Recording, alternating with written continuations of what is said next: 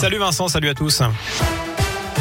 À la une, le lyonnais Eric Abidal est passé aux aveux. Sa femme demande le divorce. Dans un communiqué, elle confirme que son mari a bien entretenu une relation avec Kaira Amraoui, la joueuse du PSG agressée le 4 novembre.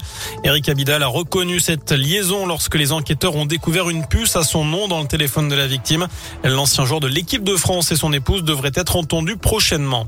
Une nouvelle opération policière à la Guillotière. Cet après-midi, le préfet du Rhône, Pascal Mayos, accompagné du maire de Lyon, Grégory Doucet, et du procureur de la République, Nicolas Jacquet, se sont rendus sur la place Gabriel Péry, aux côtés des forces de l'ordre, pour faire le point sur la lutte contre les trafics de stupéfiants, de médicaments et les ventes à la sauvette. 75 individus ont été écroués depuis le début de l'année. 26 ont fait l'objet d'une mesure d'éloignement du quartier de la Guillotière. Le maire de Lyon en a profité pour rappeler que des travaux d'aménagement de la place Gabriel Péry débuteront l'année prochaine. Il s'agit de reconfigurer les lieux. En bref, Lyon interdit dorénavant les chauffages des terrasses, qu'ils soient fixes ou mobiles, et quel que soit leur mode de fonctionnement. C'est dans le cadre du plan climat, air, énergie. Moins de au réveil, de la neige en pleine, une vague de froid devrait frapper la région la semaine prochaine. Dans ce contexte, le collectif Urgence Plan Froid Lyon s'inquiète du manque de places d'hébergement pour les personnes à la rue.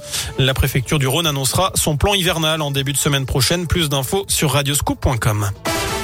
La France est préoccupée par l'affaire Peng Shuai, la joueuse de tennis qui a disparu après avoir accusé un ancien haut responsable du Parti communiste chinois de l'avoir violée avant d'en faire sa maîtresse. Depuis son message posté sur Internet le 2 novembre, la joueuse n'a plus donné signe de vie. De nombreux sportifs lui ont apporté son soutien. De son côté, l'ONU demande des preuves que la championne de tennis va bien. De son côté, l'épouse de l'ex-président chinois d'Interpol aimerait savoir si son mari est en vie. Meng Wanguei avait été condamné en Chine en 2020 après avoir subitement disparu de son poste deux ans plus tard à Lyon. Euh, son épouse est sans nouvelles depuis trois ans. Voilà pour l'essentiel de l'actualité à 19h02. Très bon week-end. Merci beaucoup Sébastien.